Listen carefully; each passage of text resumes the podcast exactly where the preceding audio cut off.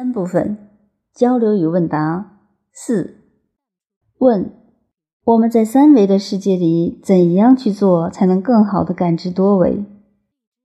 答：关于在三维空间感知高维，其实我们在不同的法门里面有很多不同的方法，我们把它们统称为高维实践。比如说，持咒、诵经、打坐。冥想以及祷告，其实这些都是在做高维世界。如果要了解它的话，实际上都是在跟内在的高维空间做连接。